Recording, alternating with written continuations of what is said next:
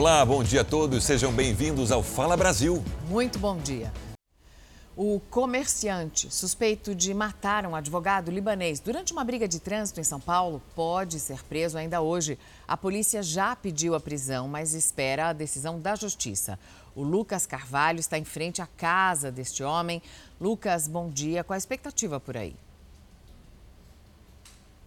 Oi, Mariana, um ótimo dia para você também, para quem acompanha o Fala Brasil. Expectativa de que esse homem apontado como atirador que causou a morte de Daniel Murad, de 47 anos, seja preso a qualquer momento. A gente fala ao vivo da porta da casa dele, na zona norte de São Paulo. Ronaldo Pereira vai mostrando, olha, desde ontem à tarde, viaturas da Polícia Civil fecham o cerco, estão na porta da casa dele para evitar uma possível fuga. Os policiais acreditam que ele possa estar aqui dentro, muito embora vizinhos digam que há pelo menos quatro dias não vem movimentação nenhuma. Ronaldo está mostrando o carro usado no dia do crime. Esse carro aparece nas imagens das câmeras de segurança. Daqui de dentro, o atirador disparou contra o advogado. O que a gente reparou é o seguinte, Mariano, olha, o portão ele está aberto, olha, veja bem, o portão está aberto, cadeado aberto, janelas abertas, mas a gente chegou aqui bem de madrugada e a gente não viu nenhum movimento é, que aparenta né, ter gente aqui dentro. O que, que a polícia está esperando para cumprir o mandado de prisão e também os mandados de busca e apreensão com relação ao carro e a arma que possivelmente está aqui dentro. A polícia está aguardando a determinação da justiça, a autorização judicial para que os policiais possam, portanto, fazer o cumprimento desses mandados. A qualquer momento, a gente volta com outras informações aqui no Fala Brasil. Sérgio. Qualquer coisa, só chamar, Lucas. Obrigado. Uma pessoa morreu e 13 ficaram feridas em um grave acidente hoje de manhã, numa das vias expressas mais importantes do Rio de Janeiro. Uma van bateu em um caminhão que estava estacionado em local proibido na Avenida Brasil. A van transportava 10 militares da aeronáutica e outras quatro pessoas. Segundo as primeiras informações, a vítima fatal seria o cobrador da van. Os veículos ainda estão no local do acidente e o trânsito está congestionado. Três medalhistas olímpicos chegaram agora de manhã ao Brasil. São os atletas do boxe. Ebert Conceição, medalha de ouro. A Bia Ferreira, medalha de prata. E o Abner Teixeira, medalha de bronze. Eles foram recebidos pelos amigos e muitos fãs no Aeroporto Internacional em Guarulhos. Em Tóquio, o trio garantiu o melhor desempenho do boxe brasileiro na história das Olimpíadas. Flagrante do helicóptero da Record TV, congestionamento na rodovia Castelo Branco, sentido interior. Comandante Juan Hamilton tem os detalhes. Comandante, muito bom dia.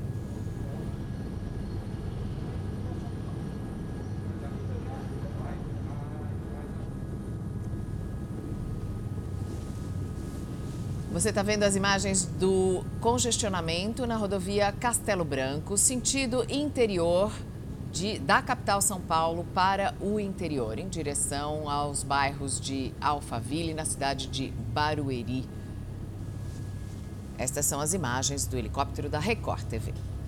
E uma explosão em um posto de combustíveis assustou os moradores de Salvador. Hoje pela manhã, o repórter Henrique Oliveira está no local e tem as informações. Henrique, bom dia para você.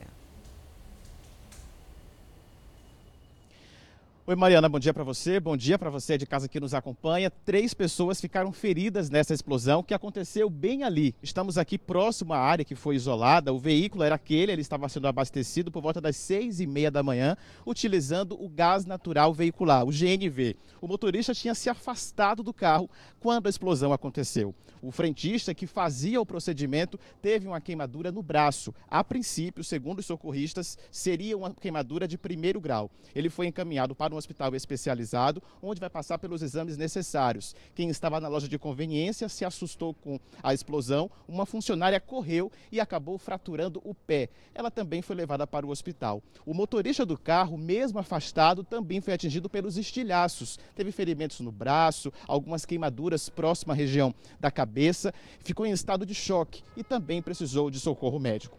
Pessoas aqui que moram próximas ficaram assustadas, Mariana e Sérgio, porque os prédios vizinhos também foram afetados por essa explosão. Muito vidro de janela foi destruído, foi uma, uma explosão de grande proporção mesmo. Dá para ver aí só por essa imagem aqui do posto de combustíveis e também do próprio carro que foi atingido por essa explosão. Um outro veículo que estava na fila para fazer o abastecimento também acabou afetado. A gente vai mostrar aqui agora nas imagens de Joelso Ferreira. O veículo foi esse aqui. Estava na fila para também fazer o abastecimento e olha como que ele ficou. Segundo o motorista do carro que explodiu, o licenciamento do gás estava atualizado ele teria feito o procedimento há pelo menos dois meses e esse carro também estava com licenciamento atualizado. Eu volto com você no estúdio, Sérgio.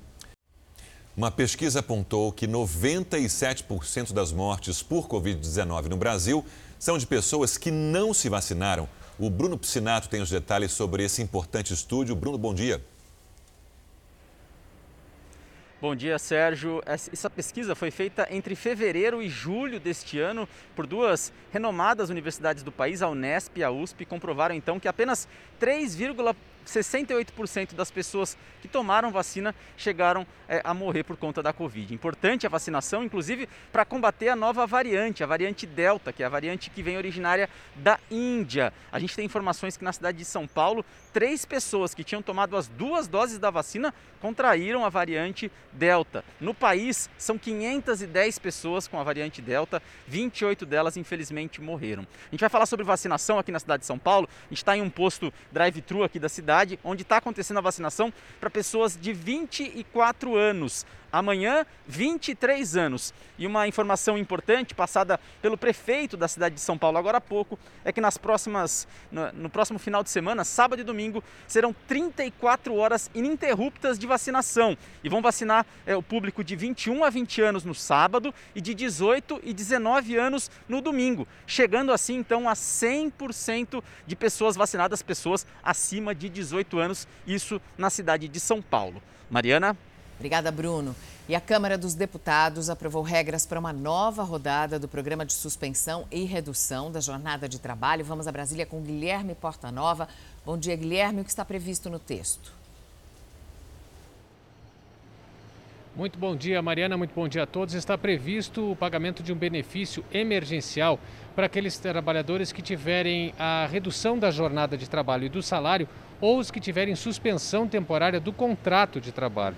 A primeira parcela deve ser paga 30 dias depois da oficialização do acordo entre o trabalhador e o empregador. E a base de cálculo dessas parcelas é a do seguro-desemprego, ao qual o trabalhador teria, direito se tivesse sido demitido. Também foram incluídos dois programas de geração de emprego e de qualificação em duas faixas. Uma para mais jovens entre 18 e 29 anos que estejam no primeiro emprego com carteira assinada e outro para pessoas com mais de 55 anos que estejam há mais de um ano desempregadas.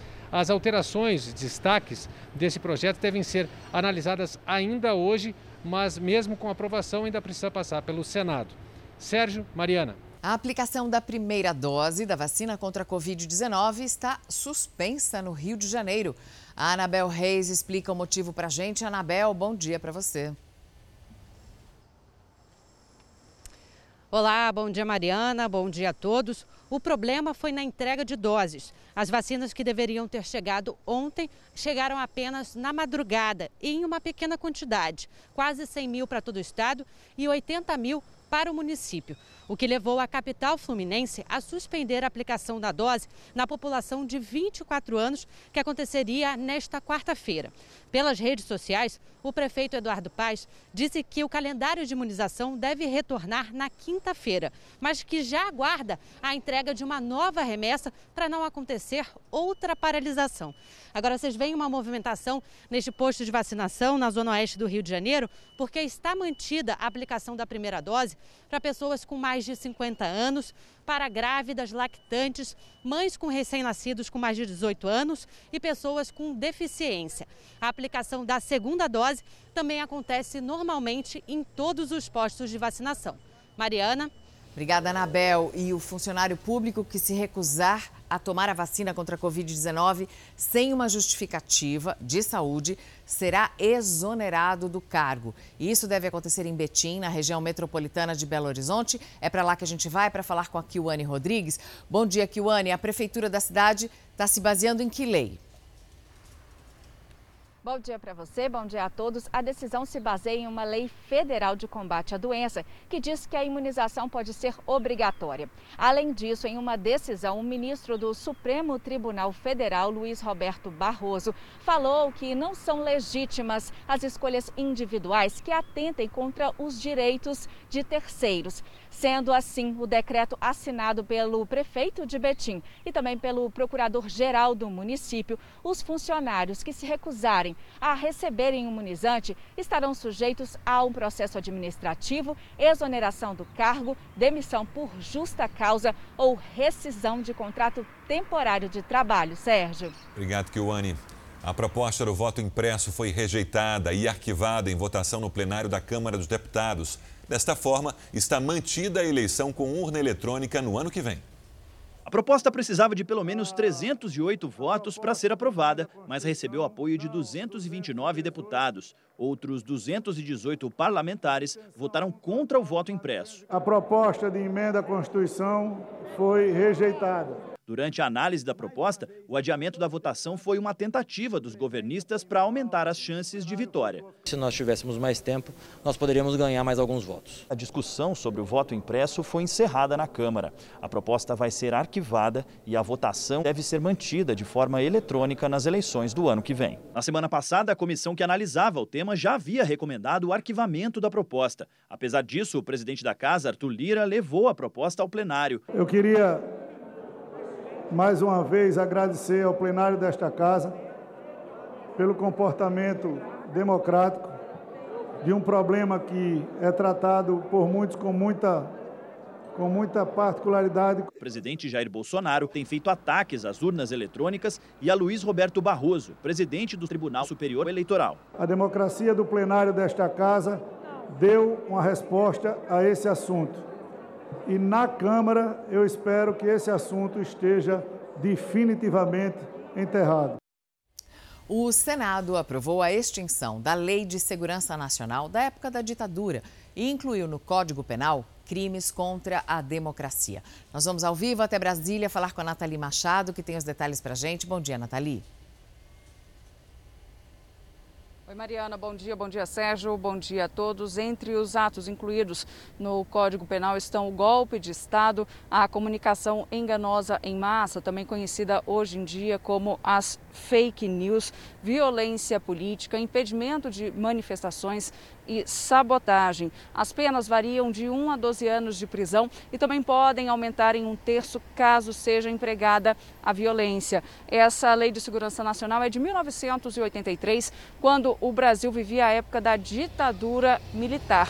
E desde que o primeiro texto para a extinção da lei foi apresentado ao Congresso e em seguida aprovada, aprovado pelos deputados na Câmara e até essa aprovação também no Senado, esse trâmite foi de 30 anos. Agora só falta a sanção do presidente da República. Sérgio. Thalio, obrigado. O consumidor já percebeu que a qualidade de legumes e verduras ainda não está das melhores. E com menos oferta, o preço sobe. Essa é só uma das consequências das mudanças climáticas. A berinjela está murcha e ainda assim o quilo está na casa dos R$ 9,00. As cenouras também não estão bonitas. O quilo da abobrinha italiana custa quase R$ 10,00. Na hora de escolher alface, tem que fugir das folhas queimadas. Elisete desistiu de levar legumes e verduras. Hoje vão só as frutas no carrinho. A berinjela está um absurdo. A abobrinha está muito caro. Não tem nem como levar a abobrinha. Isilda está inconformada com a qualidade de alguns alimentos.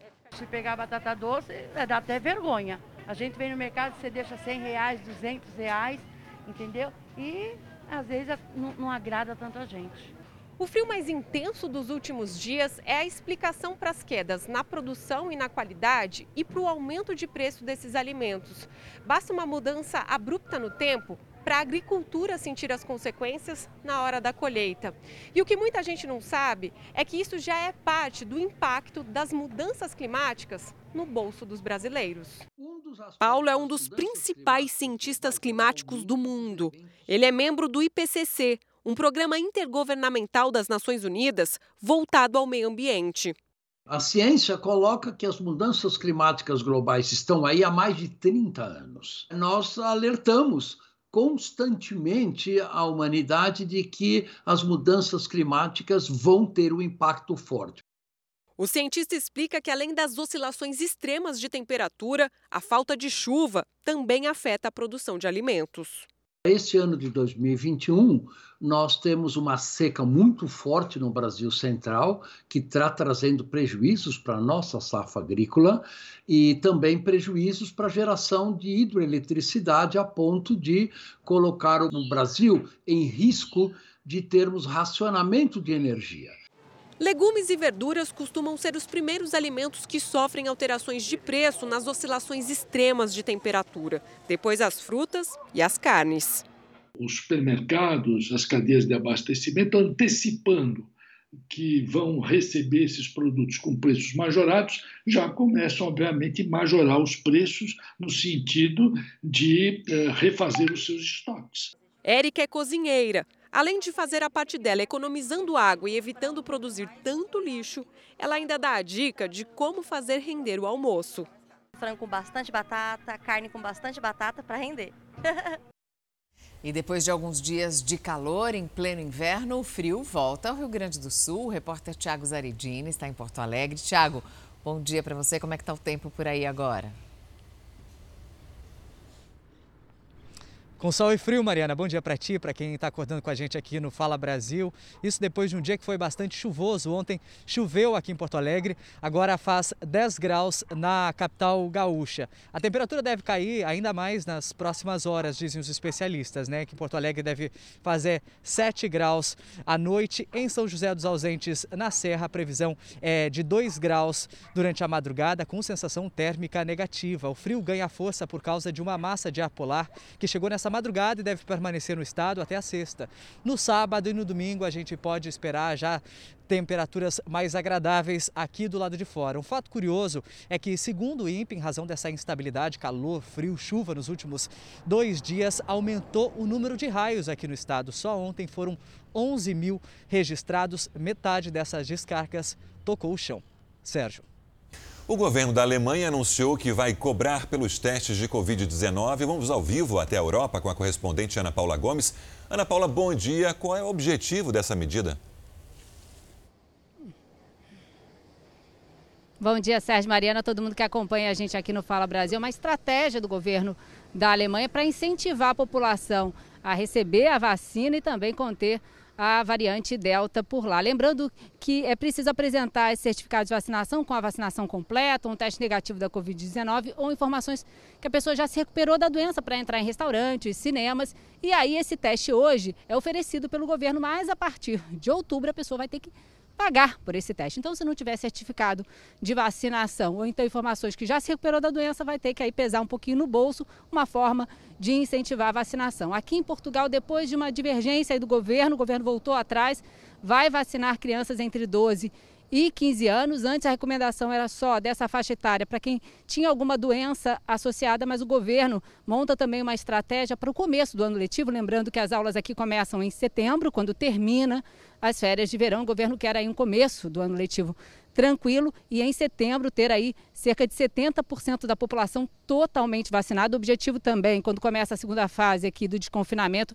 é que as pessoas possam parar de usar máscara ao ar livre em setembro. Hoje esse número aí está aproximadamente um pouco mais de 60% da população totalmente vacinada por aqui. Mariana. Obrigada, Ana Paula. A CPI da pandemia vai ouvir hoje Jailton Batista, que é diretor executivo de uma farmacêutica que lucrou muito com o kit Covid. Vamos a Brasília falar com a Lívia Veiga. Lívia, bom dia para você. E quais são os indícios principais desse lucro? Oi, Mariana, bom dia para você, bom dia a todos. O principal é a venda de ivermectina, que subiu mais de mil por cento no ano passado. O preço médio da caixa com 500 comprimidos saltou de R$ 74 para 240 reais.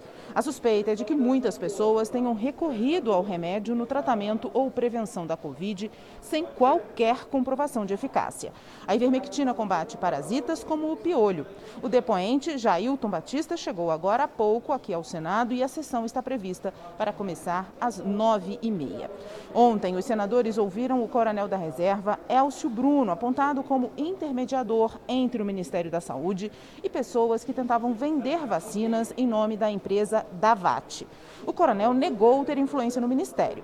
Cristiano Carvalho, representante da Davat, está entre as pessoas que falaram à CPI sobre as reuniões agendadas por Elcio Bruno, inclusive com a presença do coronel Elcio Franco, então secretário executivo do ministério. Amparado por um habeas corpus, o coronel Elcio Bruno se negou a responder várias perguntas. Sérgio. E agora uma história de superação. Você vai conhecer o adolescente que perdeu os dois braços quando era criança em uma descarga elétrica e virou atleta da natação. Por muito pouco, ele não foi selecionado para fazer parte da delegação brasileira nos Jogos Paralímpicos de Tóquio. Samuel de Oliveira, mais conhecido como Samuca, de 15 anos, mostra como é possível praticar natação mesmo sem os dois braços. E quase não precisa de ajuda antes de cair na piscina. Em 2015, quando tinha 9 anos de idade, uma tragédia mudou a vida dele. Samuel foi eletrocutado quando tentava buscar uma pipa enroscada na árvore. A primeira coisa que a gente viu foi uma barra de ferro. A gente pegou a barra de ferro, tentamos pegar a pipa. Só que aí a pipa rasgou e encostou na rede elétrica. A gente tomou um choque de 13 mil volts. Eu e meu primo, a gente perdeu os dois braços. No início, a adaptação foi muito difícil. Dois anos depois do acidente, ele foi aconselhado a praticar um esporte como fisioterapia para fortalecer os músculos das pernas e dos ombros. Por exemplo, para ele abrir uma porta, para ele levantar a perna, ele precisa ser, ter um, um, uma preparação física, né? Não é qualquer pessoa que levanta a perna para abrir um chuveiro. Então eu sabia que o esporte ia ajudar. A natação, que começou como uma fisioterapia, logo se tornou um esporte de alto rendimento. A ascensão do Samuca foi meteórica. Por pouco, com 15 anos de idade, ele não se tornou o atleta mais jovem da delegação brasileira nos Jogos Paralímpicos de Tóquio. Ele chegou a obter o índice, mas o Comitê Paralímpico Internacional alegou que o atleta precisava disputar pelo menos uma de quatro competições internacionais específicas. Como ele não se inscreveu em nenhuma delas, não se tornou elegível para participar dos Jogos. Estou abalado até agora, né? E é um sonho de qualquer atleta participar das Paralimpíadas. A decepção é ainda maior porque ele tinha chance de conquistar uma medalha. Atualmente, o jovem é o sétimo colocado do ranking mundial e é o segundo melhor brasileiro na classe S5, ficando atrás somente de Daniel Dias, o maior medalhista paralímpico da história entre os homens.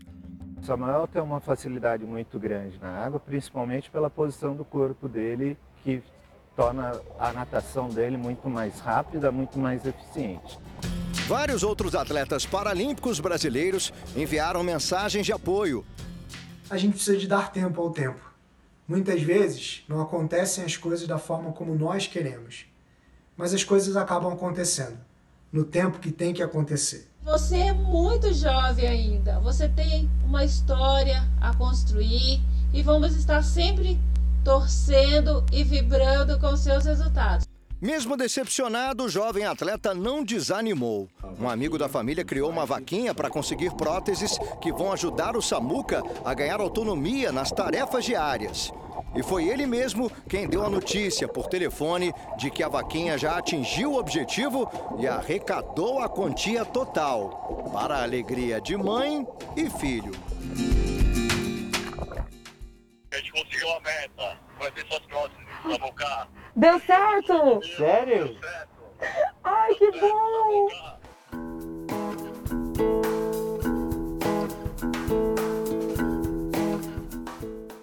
Parabéns, Samuel. A gente vai acompanhar. Você tem boa memória?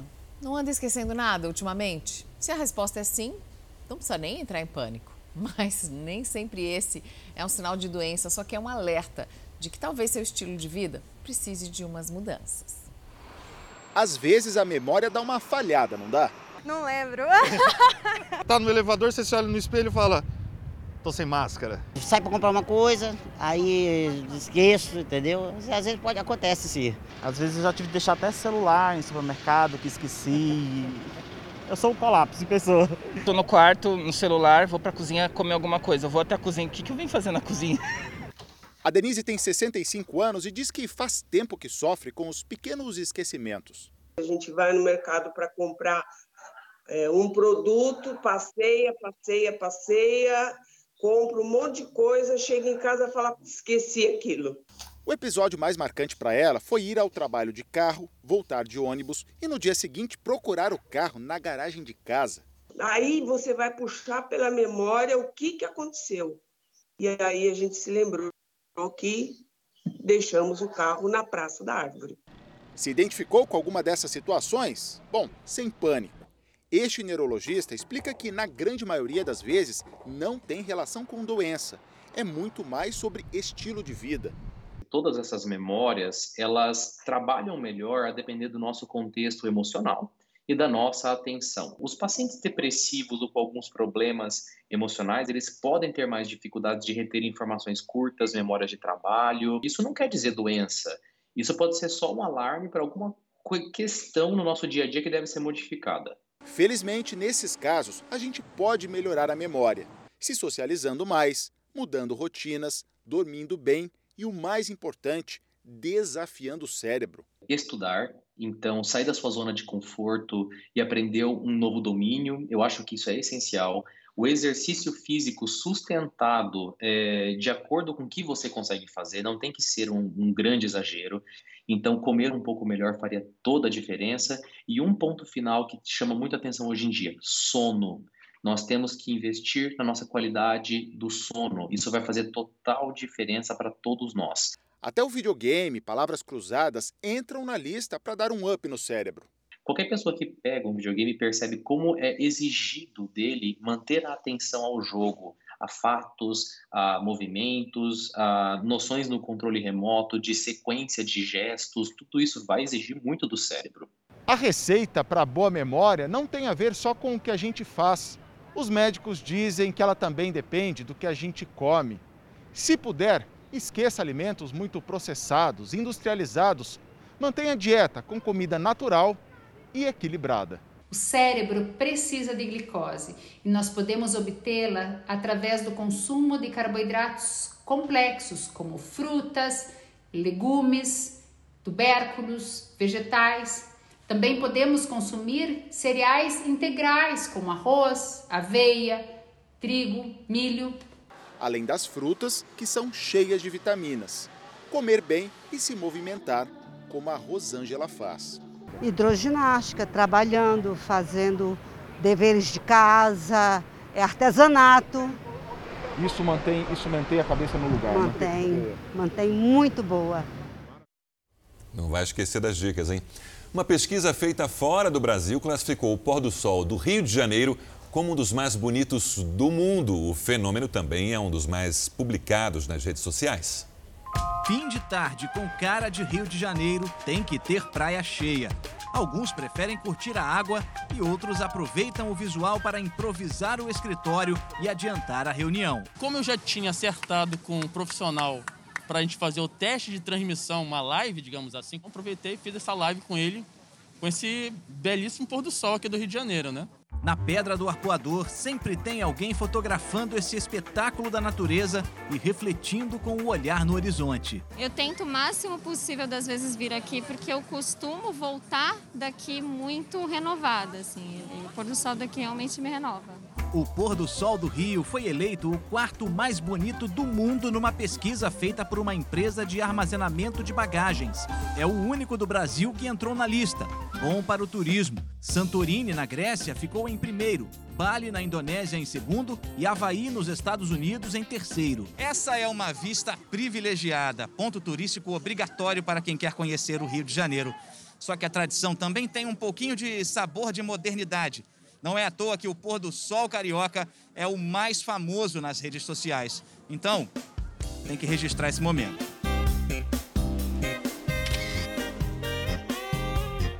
São mais de 230 mil menções com hashtags. E o visual com tons alaranjados tem uma explicação técnica. A atmosfera ela contém substâncias que estão no ar, presentes no ar, e o contato com a radiação solar, com a luz solar, faz com que é, isso se reflita, se espalhe, fazendo com que a cor laranja e a cor vermelha seja a mais espalhada devido à angulação solar. Por isso, aí vão os nossos aplausos. Nós vamos mostrar agora a revolta de um pai que luta para conseguir um intérprete de Libras para a filha no interior de São Paulo. As aulas voltaram há uma semana e a garota de 12 anos não consegue estudar. Essa batalha pela inclusão é uma realidade para muita gente. O Brasil tem hoje mais de 10 milhões de pessoas com deficiência auditiva. A Nicole, de 12 anos, se encheu de empolgação para retomar as aulas na semana passada nessa escola estadual de Sumaré. Mas, desde o retorno, que respeita uma regra de revezamento entre os alunos, a adolescente não consegue estudar. Acontece que ela possui deficiência auditiva e precisa de um intérprete de Libras. O único que tem na escola está afastado por problemas de saúde e o colégio não providenciou um substituto. Pânico, tristeza, desespero, não sei o que te falar. Eles alegam que não tem profissional no mercado. Sexta-feira eu vim aqui, tirei minha filha, levei para uma delegacia de polícia, registrei um boletim de ocorrência. Em uma reunião entre o pai da Nicole e o coordenador da escola, o pai recebeu a informação de que o Estado não havia conseguido contratar o professor. A Secretaria Estadual da Educação informou que já abriu processo para a contratação de um professor substituto de Libras para essa escola. Enquanto o portão estava aberto para a entrada dos alunos, a diretora veio até aqui, mas sem gravar entrevista, contou que o profissional contratado já estaria no banco fazendo a abertura da conta necessária para iniciar as atividades. Acontece que o portão já foi fechado, os alunos já estão em sala de aula, mas a Nicole é a única que está do lado de fora, sem poder estudar. Por não conseguir socializar, a menina vivia com depressão. O pai tem medo que a falta do professor leve a jovem ao mesmo quadro depressivo de antes. E se o dano for irreversível? Eu, pai, vou sofrer por resto da vida pela ineficiência e incapacidade do Estado? Um menino de dois anos deu um grande susto na mãe dele. A criança ficou com a cabeça presa em uma panela de pressão. O menino estava brincando com a panela quando enfiou a cabeça no utensílio e não conseguiu mais tirar. O corpo de bombeiros foi chamado e conseguiu desprender o menino com a ajuda de um alicate. Felizmente, ele não se machucou. Isso aconteceu em Carmo do Rio Verde, em Goiás, e agora fica a lição para não brincar com as panelas da mãe e a lição também para a mãe para não deixar a panela de pressão ao alcance da criança. Mas como ele conseguiu, gente? Ai, essas crianças. O vulcão Etna, na Itália, atingiu um novo recorde de altura. As erupções recentes fizeram com que o monte ganhasse mais 30 metros. A correspondente Ana Paula Gomes é quem explica para gente. Um espetáculo impressionante da natureza. A lava escorre como um rio pela montanha depois de uma erupção que chegou aos 2.800 metros de altura. Foi assim que o vulcão mais alto da Europa ficou ainda maior. A transformação do Etna começou com uma série de 55 eventos vulcânicos registrados desde fevereiro deste ano. O acúmulo de material piroclástico, uma mistura de gases com matéria vulcânica, cinzas e pedras, fez o vulcão crescer. Localizado na região da Sicília, na Itália, o Monte Etna atingiu pela primeira vez os 3.357 metros de altura, um recorde que foi confirmado pelas imagens de satélite feitas na região no mês passado. O novo pico tem 31 metros a mais do que o anterior.